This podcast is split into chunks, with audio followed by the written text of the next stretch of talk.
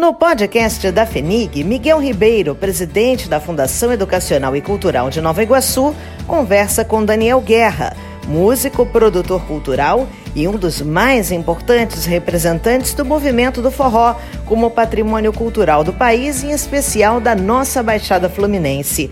É com você, Miguel Ribeiro. Olá, estamos aqui mais uma vez aqui no nosso podcast da FENIG. Desta vez com um amigo aqui, cantor, compositor, artista, produtor cultural, ativista político, sobretudo amigo Daniel Guerra. Daniel Guerra, eu gostaria que você falasse para nossos, nossos amigos aqui tua, um pouquinho de você, né? Como é que você chegou até aqui, como, é, de onde você veio, para quem tomasse conhecimento de você. Desde já é um prazer, Miguel, estar aqui nesse projeto de registro de memória, que é muito importante para a cidade. É, o seu trabalho aqui na FENIG, indo de vento e polpa, um pensamento muito bacana voltado para a cultura e educação. Bom, vamos lá. É, me chamo Daniel Guerra, Daniel de Oliveira Melo Guerra, é, nome artístico Daniel Guerra. Eu sou lá de Recife, né? nasci em Recife, na cidade, é, num bairro chamado é, Cavaleiro. E oriundo de uma família de seis irmãos, eu e mais seis irmãos. É, meu pai era comerciante, minha mãe do lar. Meu pai envolvido com política na época já é, era do, de esquerda, do Partido Comunista na época. Na época que eu nasci, principalmente, né, é, que foi em 1964, eu sou de 1964, onde estava acontecendo o golpe militar no país. Meu pai foi uma daquelas pessoas, por ser oriundas do Partido Comunista, Luiz Carlos Prestes, uma das pessoas que teve que fugir do lar, da casa, da sua residência, indo para o interior, para o sertão, por oito meses a dez meses escondido, até que as coisas acalmassem na época para poder voltar. É, é engraçado, minha família, irmãos Osman, Otto Nelson, Onilson, Otacílio, Otaciel, Otaniel e Daniel. Só faltava ser O Daniel, né? Pois é, né? É, mas por quê? Tem, um, tem um, um porquê que meu pai depois explicou, minha mãe também explicou. É, minha mãe é evangélica, já na época, aquela coisa toda, meu pai não era, mas respeitava muito a questão religiosa da minha mãe. E nesse período que estava a caça às bruxas, às pessoas que eram envolvidas no Partido Comunista, é, soltaram, estavam atrás dessas pessoas e foram até na, na, residência onde nós morávamos. Me lembro bem, era num bairro chamado Água Fria, perto de Encruzilhada e Casa Amarela, lá em Mesquita. E a casa estava fechada, os filhos todos dentro de casa escondidos, né? Minha mãe pedia para os filhos ficarem escondidos. E foram lá procurar para ver se tinha alguém lá na casa. E jogaram uma bomba, a minha mãe estava grávida de mim. E jogaram uma bomba na, na, na, na, na granada, alguma coisa. Um artefato, né? É, na varanda. E que minha mãe dentro de casa caiu grávida de mim, aquela coisa toda. E os filhos tentando acudir, enfim.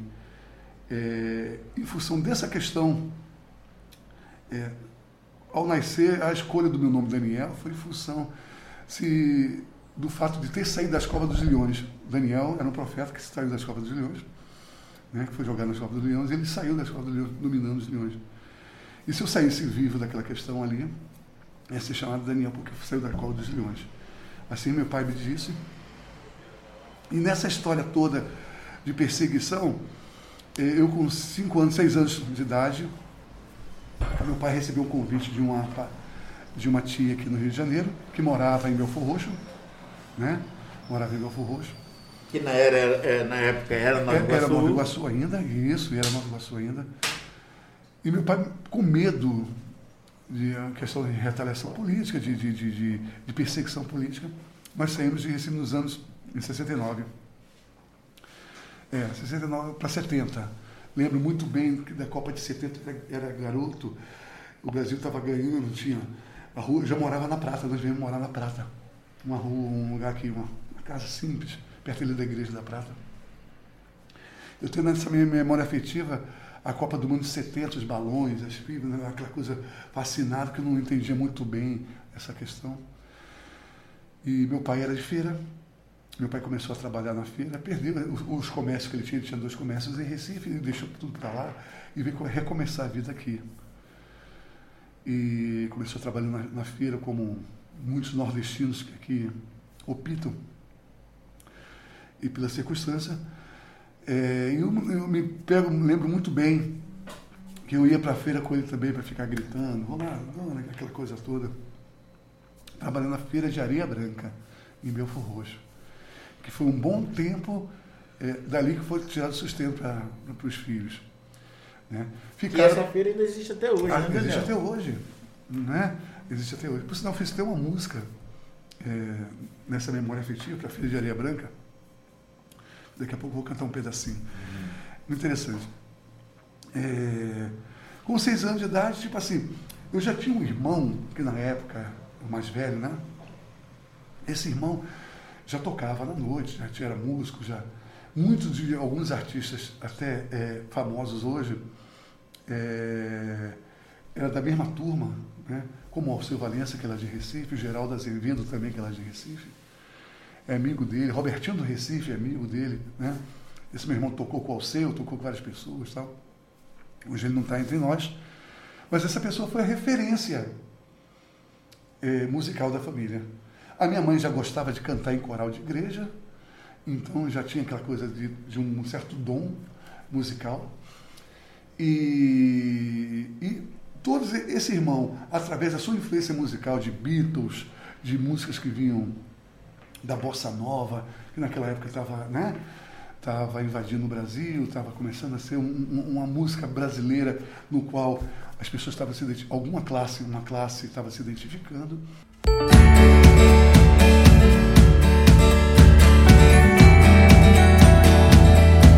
Eu era moleque ainda, né? Mas eu já começava a gostar dos primeiros passos de gostar de música, de entender música. Eu trabalhei na feira com meu pai, e lá na feira eu gostava de ficar cantando o tempo todo, chamando as pessoas para comprar os produtos que meu pai vendia na época, né? É... Sempre com um toque de felicidade, trazendo música no, no, no diálogo. Quando eu fui crescendo aos poucos, 9 para 10 anos, eu se tornou isso mais forte, 12, 13, 14 anos. É, e até que com 16, 15 para 16 anos já comecei a tocar violão, aprendi a tocar instrumento violão. E com a influência de alguns músicos, alguns amigos também que já tocavam aqui, ficava aquela coisa de começar a tocar né, e, e de tirar músicas né, que eram fáceis. Nesse período eu me lembro muito bem que eu 16 para 17 anos eu conheci um, um, uma pessoa chamada Renato J. Andrade, né, que era um grande poeta. E foi um grande poeta de grandes músicas da minha vida, parceiro comigo, junto com grandes músicas da minha vida. É, o Renato, ele passava em frente, ele morava perto da minha casa, aqui Mesquita, e ele me via tocando violão em cima do muro. E um belo dia ele apareceu pedindo licença para chegar assim, oi, tudo bem, tudo bem. Aí ele falou, mostrou uma letra dele para ver se eu tentava musicar aquela coisa toda. E eu, com toda a dificuldade ainda musical, né, ainda muito, muito cru na música, eu musiquei. E apareceu um festival de música logo em seguida para participar do festival de música.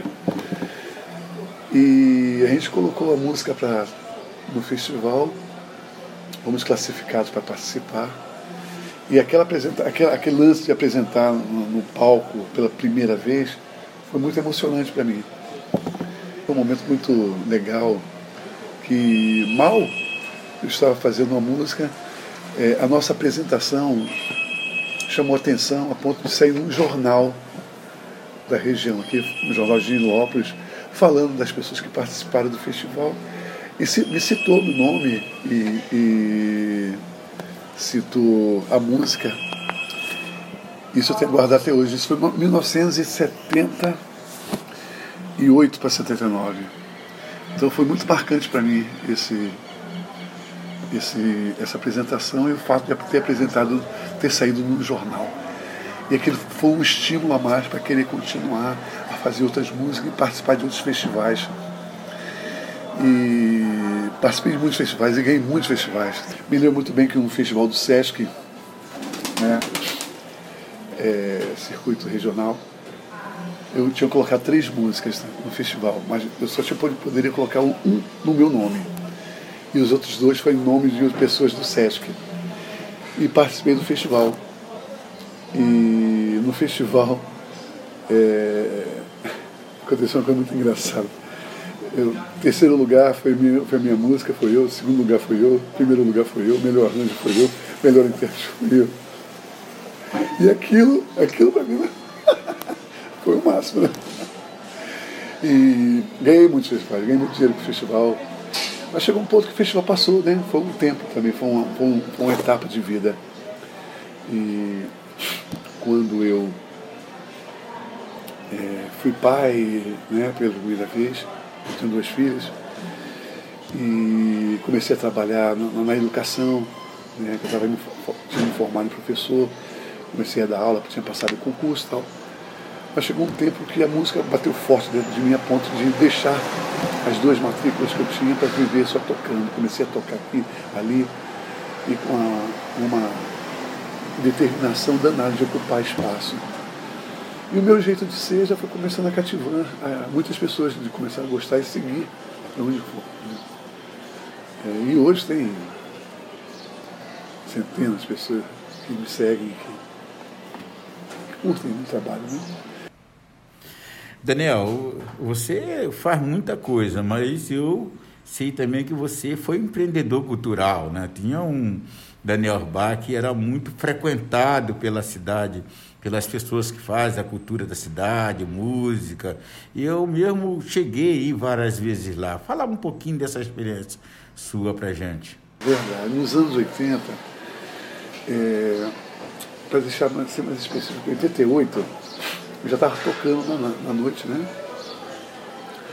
E eu já estava cansando já de tocar em certos lugares as pessoas iam, os, os donos das casas noturnas, pagar um valor muito simbólico, né? aquele valor, um cachê muito irrisório, e a casa lotar. E aquilo me chateava um pouco, me deixava um pouco meio chateado, a ponto de querer fazer o meu próprio espaço. Pintou uma oportunidade ao lado da, da, da prefeitura, que era um pazinho de urno, que era um ponto que poderia se tornar noturno como eu tinha muito, muita gente já me conhecendo, o bar noturno ia ser muito interessante de conseguir trazer as pessoas para lá, porque tinha muita gente botando música ao vivo. Pois bem, em 88 eu montei esse bar do lado da prefeitura, pintou esse espaço, chamou Cálice, lá, quando o bar chamava Cálice. E foi efervescência, começou a aparecer várias pessoas para ir para lá, para curtir o bar, o bar começou a encher, meu público. E eu fiquei um ano só lá, porque o proprietário do espaço é, quis tomar o espaço de volta, não quis arrendar, alugar mais para mim. E eu fiquei sem sem, com a mão na frente e a mão atrás, porque, tipo assim, um ano da minha vida sem ganhar dinheiro, porque todo o dinheiro que eu pegava, eu reinvestia em comprar materiais para o bar, mesas, cadeiras, freezers, isso, e aquilo. Né? E e quando termina, o cara não quis renovar comigo. Aí eu fiquei com aquele material todo na mão, mas me deu vontade de, dar, de continuar aquilo lá. Aí que apareceu a Praça Santos Dumont, em 89. 89 era um ano muito simbólico politicamente, porque estava acontecendo as primeiras eleições, em 89. Colos versus Lula. E o, o, o bar se tornou uma referência não só da questão cultural, mas a questão política, sem partidária dos partidos de esquerda, PDT, PCdoB, PC, PT, enfim, os partidos de esquerda começaram a ocupar o espaço e fazer dali seu, seu reduto. Então, é, a extensão das reuniões políticas dos seus respectivos diretórios desaguava no bar. As pessoas iam para lá e começaram. Aos poucos, o bar tinha uma finalidade de ser cultural, mas o Daniel era a pessoa que estava envolvida já com o movimento cultural, atividade aqui, atividade dali. Que aos poucos as pessoas começaram a, a ver a referência do Daniel junto à questão da cultura, junto à questão da política. E o Daniel começou a fazer algumas produções pequenas, mas que começou a se tornar muito sérias. Eu fiz quatro eh, festivais, três, eh, quatro festivais de teatro, de, de música, quatro festivais que surgiram lá no bar e as pessoas que, muita gente, hoje, hoje, em 2021, muita gente to, toca na noite, trabalha na noite, trabalha profissionalmente, começou naquela época do Daniel Bar Daniel, nos anos 90. E fizemos festivais de esquete de teatro, vindo pessoas do Rio, do CETAED, do Sindicato do, do Teatro, é, para participar. Enfim, era uma polêmica, era uma coisa muito gostosa, uma, encontros poéticos de, de, é, de literatura, de lançamentos de livros, muitos livros, muitos movimentos literários surgiram no bar, como Desmaio Público, que hoje ainda é um, é um fanzine e um grupo de pessoas que se reúnem para fazer poesia, enfim, existe ainda esse grupo até hoje. E outros mais que, que, que, que surgiram. Então, é, é, contribuiu naquele momento, pela carência que existia em Nova Iguaçu, de outros espaços culturais. Eu me lembro muito bem que o Teatro Arcádia eh, tinha falecido, tinham acabado com o Teatro Arcádia e se tornou uma escola, curso da Mandaré. A prefeitura vendeu o único teatro que tinha na cidade. E aquilo foi um baque também, porque o Teatro Arcádia, é, é, ele abriu espaço para Gonzaguinha, para Luiz Melodia, Joyce, vários artistas se apresentaram no Teatro Arcádia, que era o único da cidade da Ribeira. E aí o Daniel Osbar veio para ocupar esse espaço. Hoje o Daniel Osbar, se existir, seria um ponto de cultura do governo federal. Porque as atividades culturais eram intensas, né? E foi lá no meu bar foi Flávio Venturini, Cláudio Nucci, foi é, é, é, é, Cláudio Zoli, enfim, Sérgio Sampaio antes de morrer. Eu quero é botar meu bloco na rua. Foi lá se apresentar, tem fotos, tem arquivos disso. Então, é, é, foi muito significativo naquele momento dos anos 90, no final dos anos 80 para os anos 90, até 96, foi 89 a 96, como um marco aqui na região, um divisor de águas. Quando o bar acabou, ficou um vazio enorme na cidade. Né? E até hoje as pessoas, é, 30 anos depois, as pessoas me perguntam, pô, fazer um bar igual aquele ainda? É outra realidade, outra história que não, dá mais para continuar, né? Que é outra vibe, foi uma, etapa da minha vida que eu vivi muito bem e curti muito ter feito aquilo. Mas foi uma coisa muito espontânea, tá? Daniel, outra coisa assim que, que me lembra muito dessa da, da, sua participação na vida cultural da nossa cidade é a formação do grupo Pimenta do Reino, que está aqui hoje, está vivo hoje. Como é que você qual é a receita, né, com tanta dificuldade que se tem para tocar um projeto como esse, você montou essa banda, tá, fez, faz, fez e faz sucesso e com certeza fará ainda, né? Fala um pouquinho dessa experiência também. Até que chega do ano 2002, é, eu me reúno com algumas pessoas, alguns músicos e tenho proposta de fazer um trabalho um trabalho de forró, de música nordestina. É aquele tipo de coisa de você se encontrar um pouco no trabalho, no, sentido do que você está propondo. Eu sou nordestino, eu sou músico, eu gosto da linguagem nordestina, eu gosto de Luiz Gonzaga, eu gosto de, é, é, é, de certos artistas desse universo nordestino, Zé Ramalho, Elba Ramalho, Alceu Valença. Então, o meu objetivo era tocar essas coisas, pesquisar, fazer umas coisas bacanas nessa linguagem. Bacana, tudo bem. É, em 2002 nós fizemos Pimenta do Reino, no qual é, construir esse, esse nome, enfim, e as pessoas para fazer parte do projeto. Nesses anos, no ano que vem a gente está completando 22 anos, 20 anos, né? E nesse período foi um período muito interessante que a gente conseguiu sair dessa região de Mesquita, da Baixada Fluminense, de Nova Iguaçu, da Baixada, indo para o Rio, indo para outros estados, conseguimos assim, ter uma reverberação do nome de as pessoas respeitar o trabalho do Pimenta do Bem. É, nesse período nós abrimos shows é, de vários, dividimos palco com o Zé Ramalho, com o Silva Valença, com o Geraldo Azevedo, com é, Luiz Melodia, Zé Cabaleiro, é, Albi Sattler. Então, várias pessoas nós dividimos os palcos de eventos nesse, nesse porte, nós tocaram, já tocamos para 15, 10, 30, 20 mil pessoas. Aí. Nós fizemos, dividimos palco com, com o Zé de Camargo e Luciano, um evento de 30 mil pessoas. Pimenta, nesse, nesse ano, nesse, fez o seu DVD, tem, tem três DVDs dois, é, três DVDs e quatro CDs. Eu tenho uma historinha já construída de um material, de um produto, tanto na questão musical como na questão audiovisual. É, e isso é muito gratificante porque de repente solidificou o nome e a proposta musical na região. Então hoje a gente, isso me fez de repente me envolver com a cultura nordestina de uma forma mais profunda, a ponto de fazer parte de fóruns é, é, de cultura nordestina, de associações de cultura nordestina, é, e desenvolver projetos de cultura nordestina. Daniel, você sabe que o forró mexe com a gente, né? Porque vai lá nas nossas raízes. Você que é nordestino, assim como eu, né? Como a, é, é, a, a, presença do forró na Baixada Fluminense, especialmente na nossa cidade, contribui muito para a formação da nossa cultura daqui do povo iguaçuano. É, organizei o trem do forró, é, como existe o trem do samba, eu organizei junto com a Superville e mais duas pessoas de ter o trem do forró. Só não está tendo agora em função da pandemia, que foi trazer o, da Central do Brasil trem com em cada vagão tendo trios de forró tocando, as pessoas entrando, dançando da Central do Brasil para Nova Iguaçu.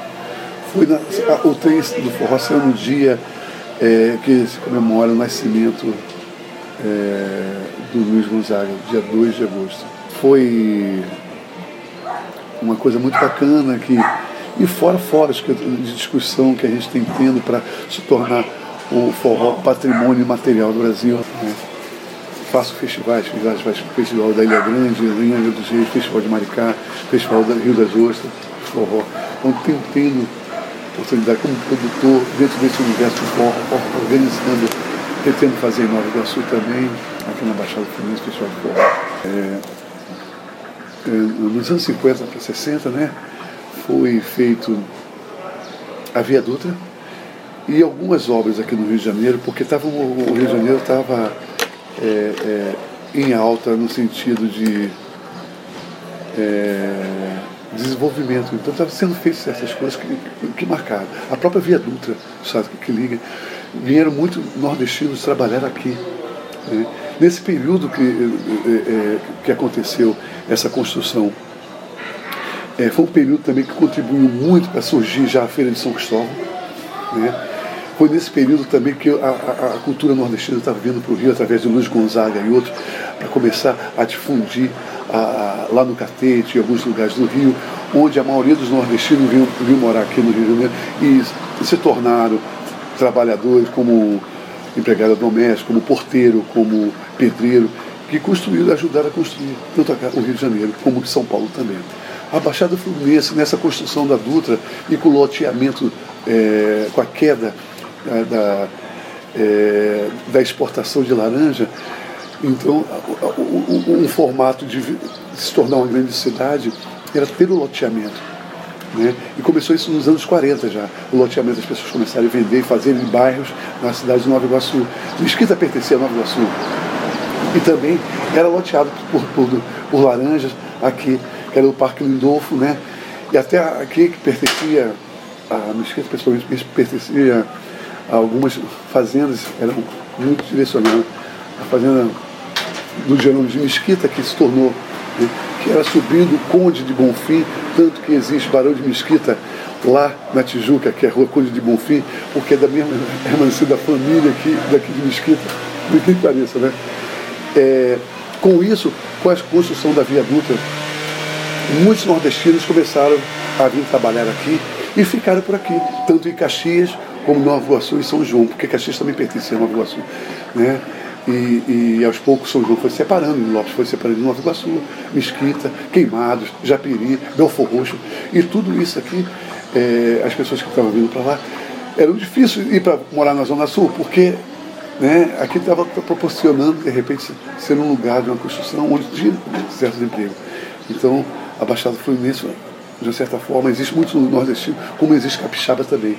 Mas esse reduto é, aos poucos as pessoas começaram a se identificar com a sua cultura nas feiras. A Feira de Caxias, por exemplo, é uma feira normal, que quando termina a feira começa a rolar um forró. Né? É, Nova Iguaçu também, com algumas feiras também que aconteceu. Aqui em Mesquita mesmo, teve uma feira de forró, um festival, um encontro de forró, que era toda a tarde, as pessoas acabavam feira, forró da feira. E eu acho que, tipo assim, o poder público tem um papel fundamental nessa história, pela estrutura que pode oferecer né? É, criando o espaço físico, de repente com barracas, para as pessoas botarem seus produtos, de repente tendo um palco, banheiro químico, o som, para as pessoas poderem se apresentar, ali já virou uma festa, ali já virou um encontro, ali já se torna algo que se fortalecer esse tipo de comportamento, vai ter muita coisa acontecendo é, o poder público vai ganhar, as pessoas vão se identificar, vão gostar e vai gerar emprego, vai gerar a, a renda. Tudo aquilo não passa só para a questão festiva, mas também de como geração de, de renda. Às vezes o poder público agir diretamente para que de repente ela possa ser fomentada de uma forma bacana que as pessoas se sintam identificadas com aquilo e comecem a frequentar e gerar renda para todos que estão envolvidos.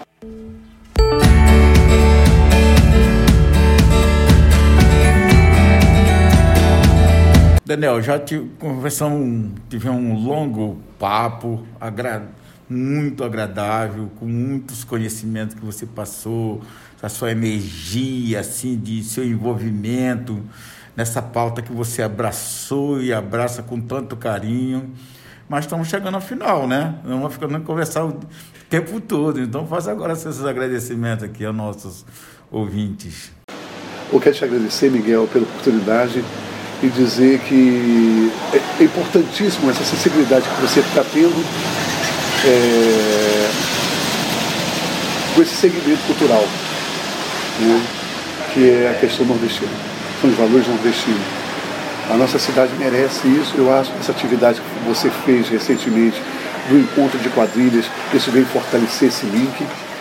A sua vontade de querer fazer um festival de forró aqui na região isso ajuda nesse link. É, é, é, o seu fortalecimento como apoio no trem do forró aqui para a Baixada Fluminense foi fundamental nessa história toda. Então só tenho a agradecer a sua conduta, Miguel. Ficar muito feliz pelo fato a tua sensibilidade está aguçada para essa questão, ao povo nordestino. Eu acho eu como representante aqui é, de um grupo de forró, mas também do movimento cultural nordestino, eu tenho a agradecer muito a você. Então obrigado por tudo e o que, que eu posso falar? É, eu acho que é um povo guerreiro, esse povo nordestino, é um povo que construiu não só o Rio de Janeiro, mas como São Paulo e como Brasília. É um povo que veio, tem um, um povo discriminado. Um povo discriminado é, por muito pela sua classe social mesmo, né? Porque se a gente analisar é, é, a música nordestina é discriminada também, porque ela representa uma, uma sociedade também discriminada. Né? Aquela sociedade que tem o seu papel dentro dela, né? um povo que tem seu papel dentro da sociedade na seguinte forma. O povo nordestino é um povo que a maioria são pedreiros, a maioria são porteiros, são empregadas domésticas, são do lar, são pessoas é, oriundas de profissões humildes e um povo humilde historicamente no país, ele é um povo humilde. Então ele hoje é discriminado ainda. Porém, eu acho que hoje está tá bem diferente, cada vez mais está se afirmando isso como, é, como protagonista. Se a gente analisar, a maioria dos artistas de renome no Brasil vêm, são oriundos do Nordeste. Posso citar vários aqui, Caetano Veloso, Gilberto Gil, é, Gal Costa, Maria Bethânia, é, Alceu Valença, Geraldo Azevedo, Geraldo Vandré, são muitas pessoas que construíram essa história que é da Bahia, que é de Pernambuco, que é do Rio Grande do Norte, Belchior, Fagner. Então, se a gente analisar, é uma, é a, a, identidade do povo brasileiro, musical, da cultura brasileira, o berço passa, um dos berços passa pela cultura nordestina. Então, agradecer esse povo e estamos juntos aí, sempre. Muito obrigado, Daniel. Esse foi o podcast da FENIG. Em breve, novos convidados vão falar sobre temas que colaboram para o desenvolvimento da nossa querida Nova Iguaçu.